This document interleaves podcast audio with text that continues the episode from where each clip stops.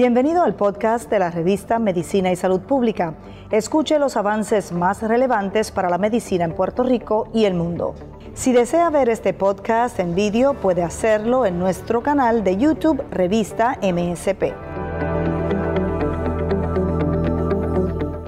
Gracias a ustedes por estar nuevamente con nosotros, por conectarse una vez más con la revista de Medicina y Salud Pública para hablar de importantes temas en materia de salud, de ciencia, que le pueden interesar a usted y a cualquiera de sus allegados. Justamente hoy para hablar un tema muy importante sobre la pandemia del coronavirus, el COVID-19 que está cobrando víctimas eh, cada día más en todos los países y cada día hay más personas contagiadas algunos que han logrado pues pasar la enfermedad eh, de manera más sencilla que otros que les ha tocado estar en una unidad de cuidados intensivos y ese es precisamente el tema que tocaremos hoy.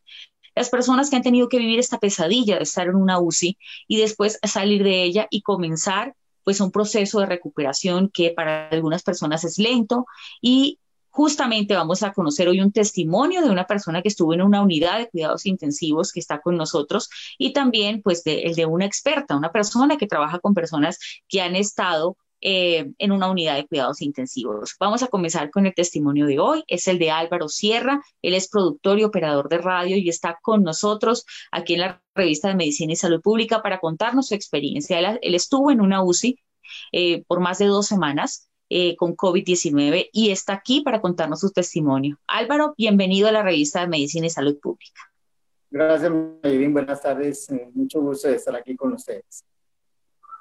A nosotros, gracias por, por el tiempo que, que sacas también para contarnos un poco acerca de tu experiencia de vida. Álvaro, ¿cómo, cómo supiste que te contagiaste de COVID-19 y, y, digamos, cómo, cómo fue el proceso de atención en una EPS? Eh, antes de llegar a una unidad de cuidados intensivos? ¿Cuándo comenzaron los síntomas? Bueno, Maye, los síntomas me comenzaron aproximadamente el 16 de junio. Me empecé a dar cuenta de que tenía escalofrío, algo de dolor de la garganta, un fastidio en la garganta, y, la, y me empezó a subir la fiebre, fiebre así gradualmente iba empezando a subir la fiebre. Entonces, eso fue eh, aproximadamente ese día, el 16 de junio y me vine a dar cuenta ya por la prueba del COVID a las semanas, casi a la semana siguiente, que tenía yo el, virus seis días después que me entregaron la, la, prueba. Entonces fue muy demorada el diagnóstico del, del COVID. ¿Y tienes idea cómo, cómo sucedió? ¿En qué momento pudiste haberte contagiado? ¿Tú manejabas ya las medidas de seguridad? ¿O cómo pudo ser que te contagiaste? ¿Cómo crees? Bueno, en realidad yo no tuve así contacto que de verdad que supiera alguien que, que haya tenido la enfermedad que le estuviera padeciendo, pero sí fue más bien eh, trato, trato a, deducir que fue en el trabajo porque pues, eh, me han dicho los doctores que eh, aún en un ambiente confinado, todos utilizando el mismo sistema de aire acondicionado, en una, en una oficina reducida, pues sí, utilizábamos el tapabocas, pero en momentos que pues nos lo quitábamos para ingerir una bebida, un té o un café, de pronto pudo haber sido ahí. Me atrevo a decir que fue eso, pero en realidad no, no sé exactamente ni quién ni en qué momento. Perfecto. Cuando comienzas a experimentar los síntomas y llamas a la EPS, ¿cuál fue la respuesta o, sea, o la atención en primera instancia que te dieron cuando manifestaste alguno de los síntomas? ¿Cómo fue la atención con ellos? La atención con ella fue muy, muy, muy tardía. Eh, ellos eh, lo manejaron muy, muy superficialmente. Me dijeron, no, esto, tom, vaya a ir tomando acetaminofén, lo que siempre le decían a todo el mundo. Tome acetaminofén y esto vaya controlando la fiebre y esto esperemos a que eh, en ese, tuve que esperar cuatro días para que me dieran un diagnóstico por una videollamada. O sea, me hicieron fue una videoconsulta. Y aún así me dijeron que tenía viral. O sea, nunca ratificaron que se trataba de, de, COVID o te autorizaron la prueba inmediatamente. ¿Cuál, lo único que te recetaron fue acetaminofén.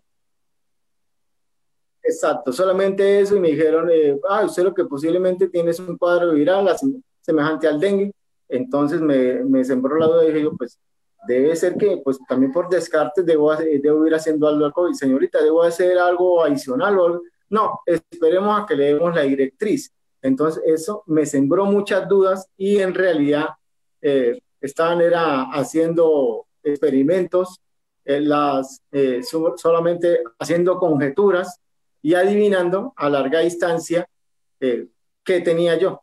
Pero ellos lo manejaron inicialmente como un cuadro viral semejante a la gripa o al dengue. Ok, hablemos de los síntomas. Específicamente comenzaste una fiebre. Posteriormente, ¿qué otros síntomas se presentaron ya tomando acetaminofén? Digamos, ¿cómo fue evolucionando la enfermedad? La, enfermedad fue evolucionando con el eh, la fiebre, fue aumentando poco a poco y también el dolor de garganta acompañado de escalofríos. Al día siguiente eh, seguí con escalofríos, más y más fiebre, no me paraba la fiebre, porque si tomaba el acetaminofén o tomaba antivirales, lo único que hacían era mantenerme la fiebre, me la bajaban un rato, sudaba, porque también me hacía nebulización, eh, vaporizaciones, nebulizaciones con eucalipto, esta cuestión, remedios caseros, pero era por el momento, se pasmaba la fiebre, como decimos acá, y no, el, mal continuaba. Ya después fue cuando empecé eh, a agravarme eh, con el ahogamiento, con la falta de respiración. Ok. Ahí decidiste consultar ya al médico, digamos, ir directamente ya por un, por un episodio de asfixia. No, eh, yo le, le, mencioné a la doctora cuando me hizo la, la consulta, la videoconsulta, y me dijo, yo lo veo como usted con un cuadro viral semejante al dengue. Y le dije, señorita, eh, doctora, ¿no? Eh, doctora, eso, creo que parece ser, según lo que estoy leyendo, eh, tengo los síntomas del, del, del, COVID. Y me dice, pues no exactamente porque eso puede ser muy engañoso. O sea, no me gustó para nada la atención que me dieron inicialmente en la EPS porque estaban manejando de, de de, como quien dice, muy superficiales, no le estaban poniendo el interés y como dicen por ahí, me estaban bajando la caña. Quiere decir que de verdad no le estaban poniendo el interés y era como por sacarme del paso. Entonces eso me sembró muchas dudas y ya me tocó fue ponerme ya un poco más bravo, así de, eh, me enojé y tocó con tonos fuertes y no sé, doctora, tengo que ir allá o, o, o alguna cuestión y me tocó prácticamente irme yo a sacarme la prueba al siguiente día de haber tenido la videoconsulta. O sea, tuviste que insistir quizás para que te atendieran eh, rápidamente. ¿Cuándo realmente los médicos dicen que hay que internarte en una de una unidad de cuidados intensivos? ¿En ese momento estabas consciente? ¿Qué dice tu familia? ¿Cómo fue el proceso para que te internaran en una UCI? No, en realidad fue mi esposa. Gracias a mi esposa que hizo el trámite, llamó insistentemente allá. Yo me estaba ya deteriorando porque ya me empezaba a costar trabajo mantenerme de pie, mucho desaliento, escalofríos y no tenía, como quien dice, la vitalidad o la energía como para mantener una conversación eh, fluida y obviamente mostrar el carácter que yo tenía, estaba muy decaído y entonces ella fue la que hizo el trámite, se puso muy enojada eh, ya con tono airado, fuerte, le reclamó a la EPS que, que por qué no me, me, hacían otra prueba, o prueba no, por qué no me dan un medicamento ya, ¿verdad? Que, que me valiera. Y no, seguían insistiendo en el, el, acetaminofén y ya después fue cuando insistimos en que mandaran ya la ambulancia, pues mi esposa. Y, y ya ellos mandaron, después de tanta insistencia, después de, tres horas de insistir, mandaron la ambulancia para llevarme por urgencias y, así posteriormente entubarme, porque ya me, estaba prácticamente ahogando, no, no podía respirar. Ok, ¿cómo fueron esos 15 días en UCI? ¿Recuerdas algo en algún momento o, o simplemente estuviste sedado o cómo fue el proceso o qué, qué tratamientos te hicieron para tratar de ayudarte? Eh, en realidad esos 15 días exactamente yo la, estuve sedado, no recuerdo prácticamente nada. Eh, yo solamente recuerdo el día que ingresé, eh, pues que yo ingresé a la, a la ambulancia, me bajaron y me dijeron, tranquilo, don Álvaro, le vamos a quitar la ropa, es necesario que, que, lleve esto cubierto, con una cubierta de plástico, me, me envolvieron y me empezaron, inicialmente me pusieron una careta y me dijeron, tranquilo, tranquilo, esto es oxígeno para que respire mejor. Pero al cabo de un rato ya, eh, en realidad me estaban anestesiando para posteriormente pasarme a, al respirador artificial de una vez y prácticamente no recuerdo nada, recuerdo solamente como unos sueños lúcidos que parecieran, que parecieran realidad y en realidad no, pues no sucedía, sino que era el entorno que yo asimilaba y lo, lo transformaba en sueño o viceversa.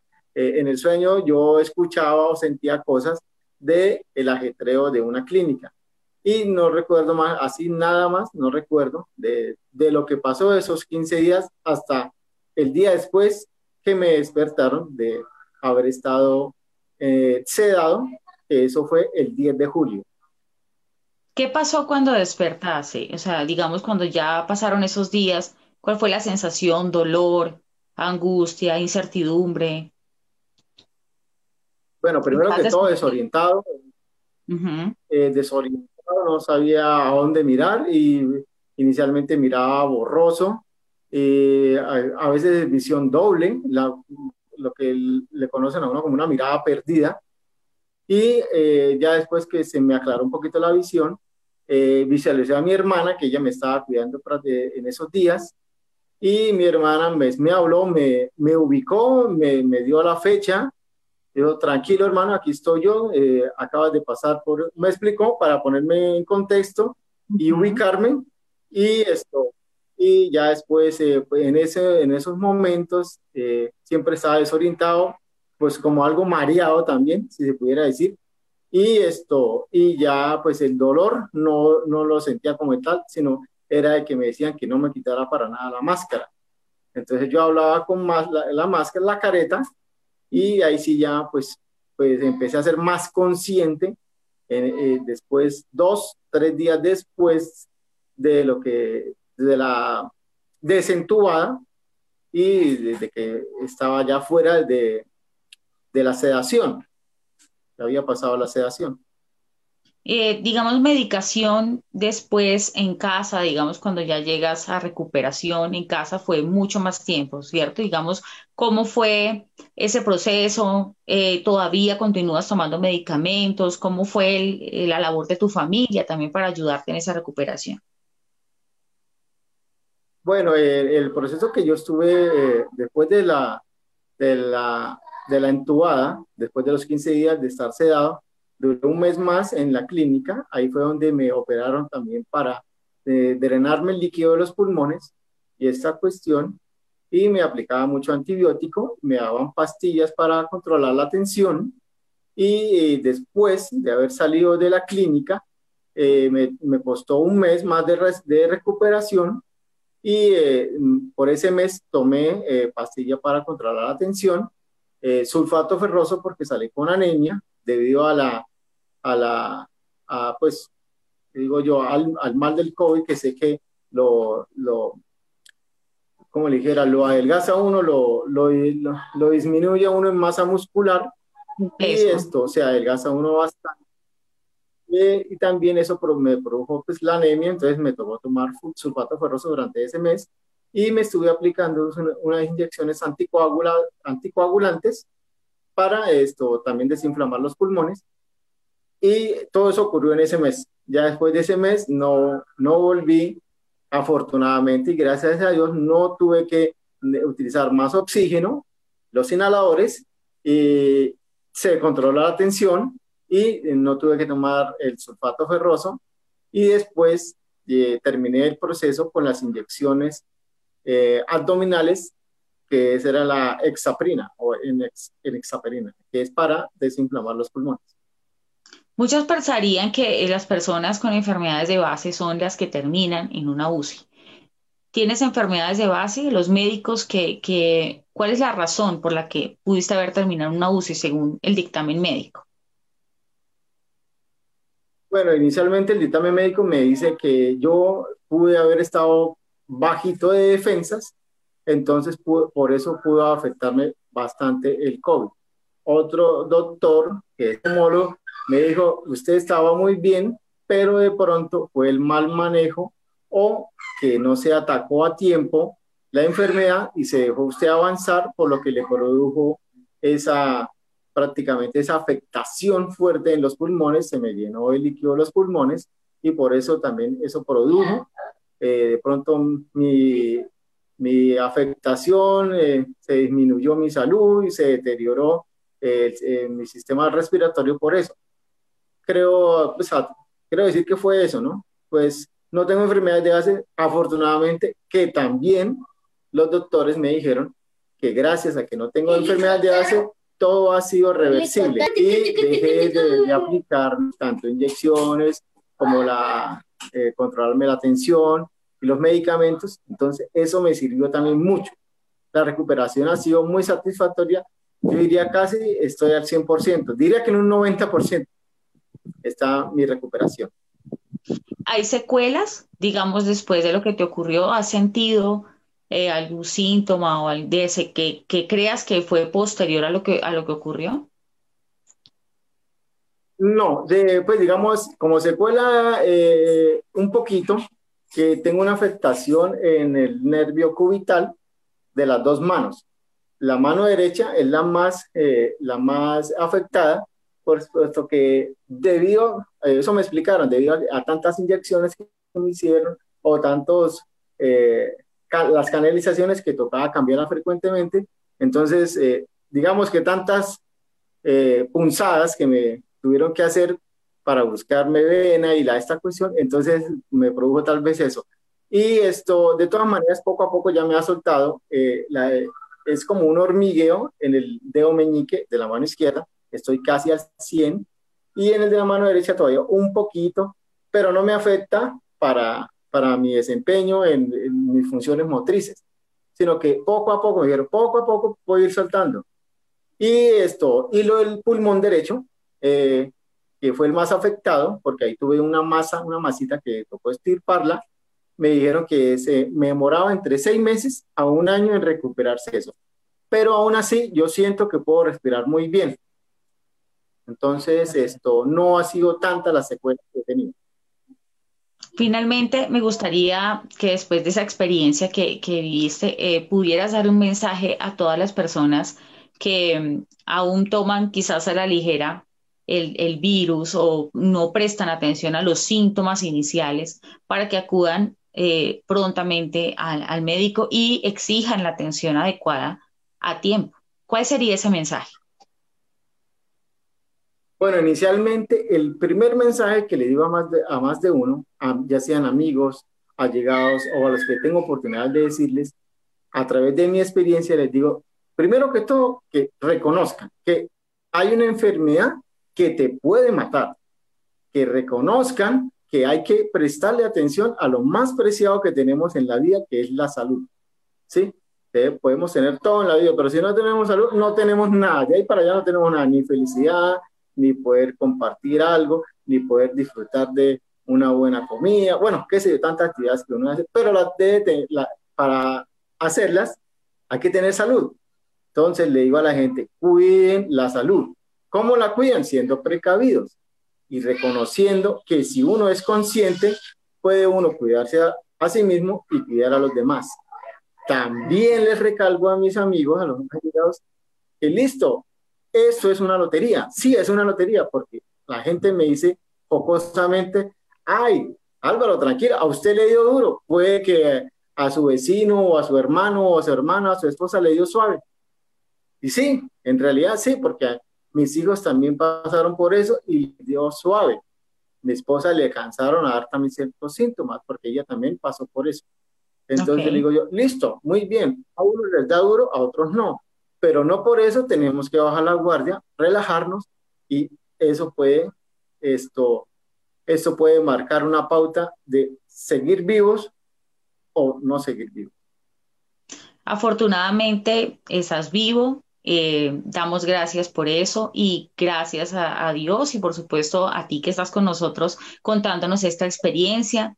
que no pasó pues finalmente a mayores y que puedes estar hoy contándonos esta, esta historia y pues dando un mensaje claro a todas las personas que hay que seguirse cuidando. Como lo acaba de mencionar Álvaro Sierra, no hay que bajar la guardia porque el virus permanece entre nosotros, eh, lo querramos o no. Gracias por, por estar con nosotros en la revista Medicina y Salud Pública, Álvaro. Muchísimas gracias, Mayelín, y gustoso haber estado con ustedes.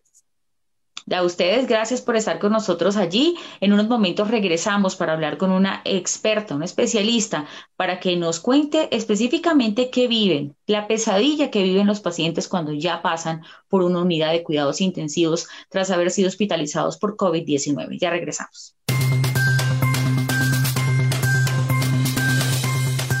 Gracias a ustedes por seguir con nosotros aquí en este importante tema que estamos hablando hoy en la revista de Medicina y Salud Pública, MSP, eh, sobre los pacientes que pasan por una UCI. Definitivamente el COVID-19 sigue cobrando víctimas y muchas personas se debaten en este momento entre la vida y la muerte en una UCI, en una unidad de cuidados intensivos y que en Colombia están escasas.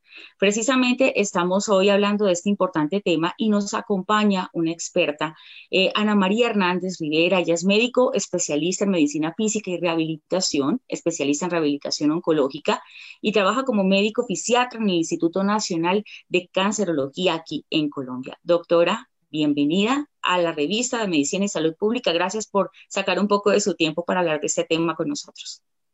Buenos días, muchas gracias a ustedes por la invitación, muy contenta de poder compartir con ustedes. Bien, doctora, estamos justamente hablando eh, de este tema, de la unidad de cuidados intensivos, lo que los pacientes que han tenido que pasar por esa pesadilla, porque es una pesadilla, pero hay una pesadilla posterior hay algo que tienen ellos que, ver después de que salen de esa unidad de cuidados intensivos, de haber sufrido el COVID-19, de haber estado muchos intubados, muchas personas pues allí en, bajo observación médica constantemente. Doctora, la estancia en una, en una unidad de cuidados intensivos, ¿qué secuelas o qué, qué puede dejar en los pacientes que pasan por allí después de haber atravesado el COVID?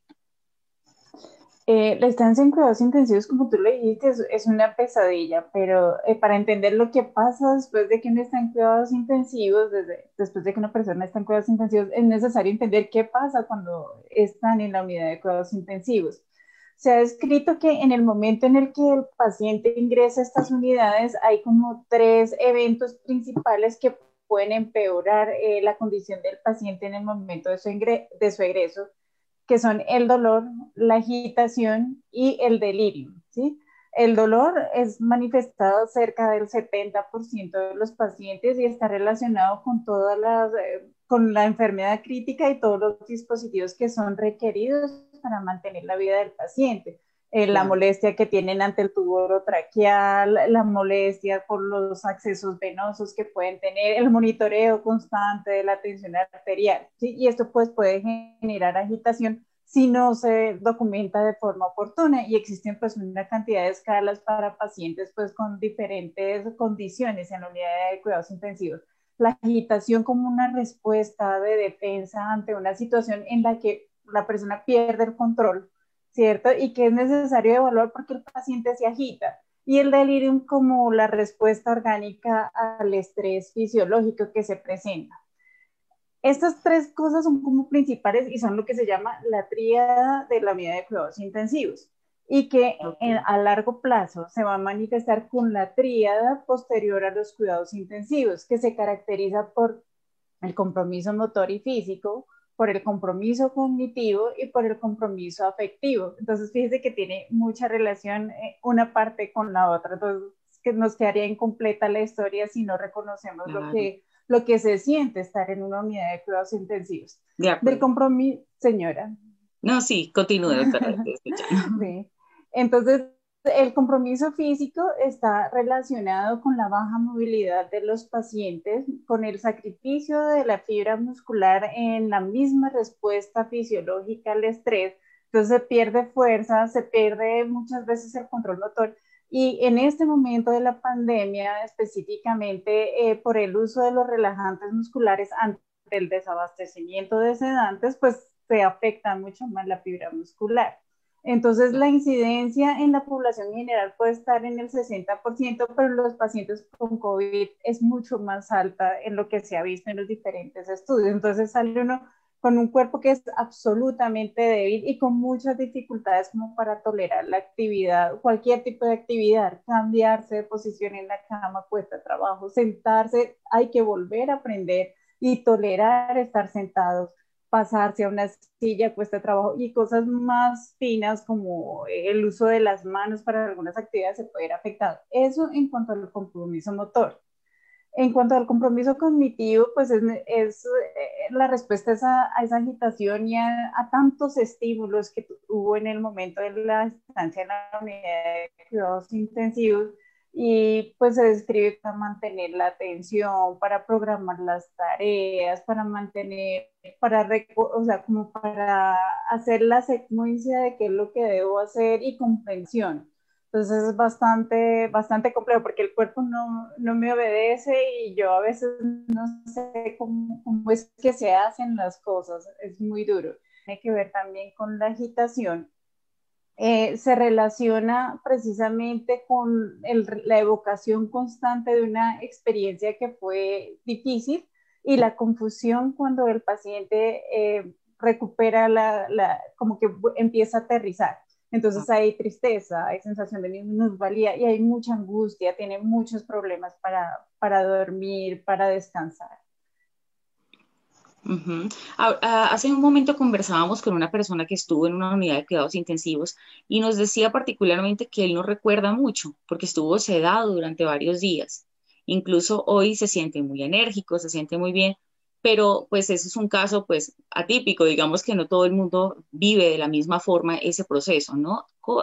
Psicológicamente, ¿cuáles serían esas afectaciones que tiene una persona ya después que llega a casa?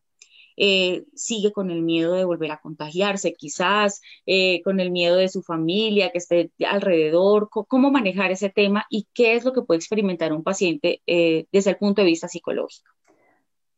Bueno, el punto en esta pandemia se afecta muchísimo porque las condiciones de aislamiento son muy estrictas. Y entonces, eh, en principio se trató de que las unidades de cuidados intensivos cada vez fueran más abiertas para que los pacientes no se sintieran tan solos y las familias fueran aprendiendo el cuidado también del paciente como un cuidado eh, compartido, pero pues en las condiciones de los protocolos de bioseguridad y el riesgo de contagio, pues hace que estén mucho más aislados. Entonces, eso por una parte, sentirse uno solo no es tan fácil y sentirme solo y enfermo y que no tengo el control sobre muchas cosas, es mucho más difícil.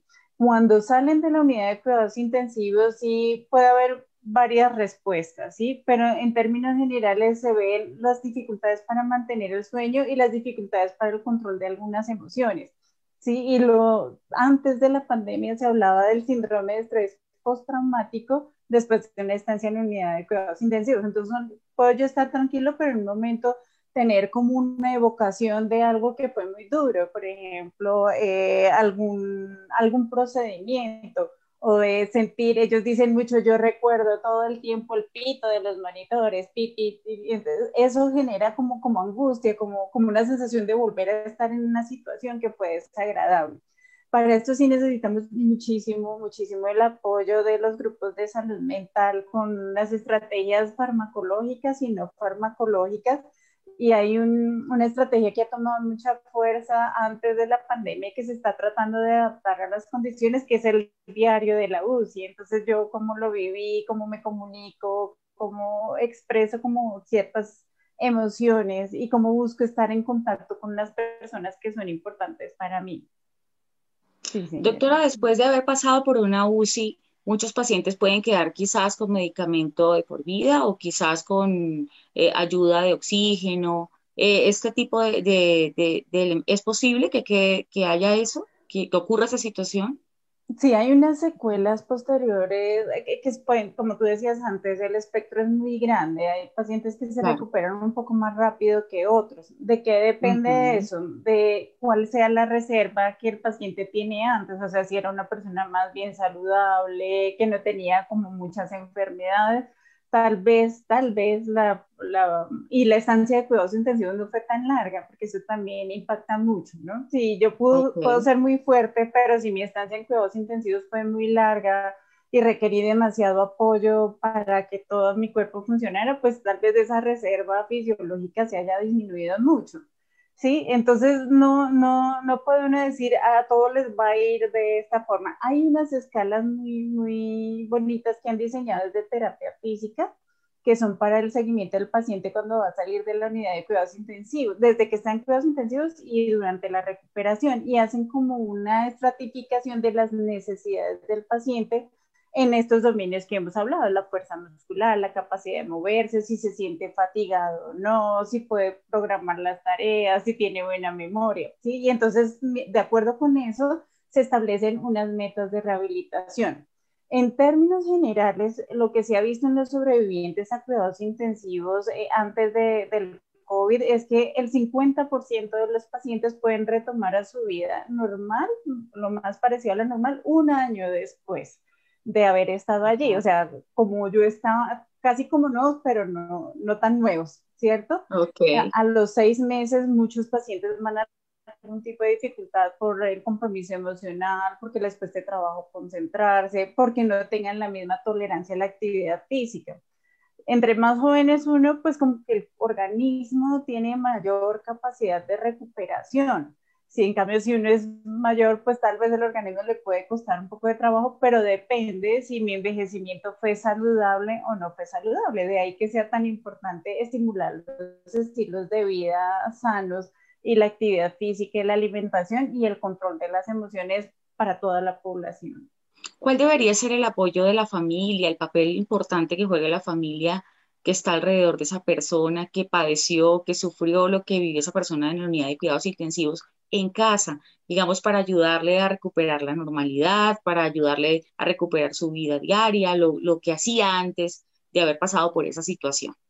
Es un reto muy grande para el paciente y para quienes lo van a cuidar. Eh, lo que es importante es mm, ahí nos apoya mucho, por ejemplo, el área de terapia ocupacional, como conociendo cómo, cómo se pueden organizar las tareas en la vida diaria, porque puede ocurrir si la mm, red de apoyo es sólida, es fuerte y tiene los recursos, pues como que tienen mayor facilidad para, para, para asumir los costos que implica eh, el, el cuidado de una persona que sale con una convalescencia y algún grado de discapacidad. Pero lo que hemos visto es más como ser muy sensibles a las necesidades que tiene el paciente y entender que es un proceso de recuperación, que van a haber días y momentos que va a ser mucho más fácil el cuidado, sí que va a haber una mejor disposición, pero también pueden haber momentos duros en ese proceso de recuperación en el que cada uno se puede sentir como desmoralizado, desmoronado. Entonces, sí, sí es importante antes de que el paciente salga, indagar quién lo va a cuidar, en qué condiciones van a cuidar al paciente, cuáles son las inquietudes que tienen respecto a, por ejemplo, el manejo de la fatiga, ahora sí se van a contagiar o no por estarlo cuidando, es una pregunta que hacen frecuentemente, ¿cómo hago yo para cuidarlo y que sea seguro para mí? Entonces, todas esas cosas hay que indagarlas antes de que el paciente salga ¿sí? Para estar seguros de que va a estar en un ambiente en el que es posible que él esté bien y el cuidador también está bien, porque ahora se habla mucho de la fatiga del cuidador. Sí, y a la fatiga del cuidador en nuestra época se le tiene que sumar el temor del cuidador también. ¿sí? De acuerdo. Doctora Ana María Hernández Rivera, médico especialista en medicina física y rehabilitación, especialista en rehabilitación oncológica y quien trabaja también como médico fisiatra en el Instituto Nacional de Cancerología aquí en nuestro país, en Colombia. Muchas gracias por haber estado con nosotros en la revista Medicina de Salud Pública hablando de este importante tema que sabemos que muchas personas están escuchando, que muchas personas se sienten pues identificados y que les va a servir mucho esta información. Gracias por estar con nosotros. A ustedes por la invitación. Un buen día. Buen día, doctora. Muchas gracias a ustedes también por estar con nosotros conectados. Recuerden que este y otros importantes temas en materia de salud lo pueden consultar en nuestras redes sociales, compartir esta información, porque recuerden que la ciencia y la salud son noticia. Feliz noche.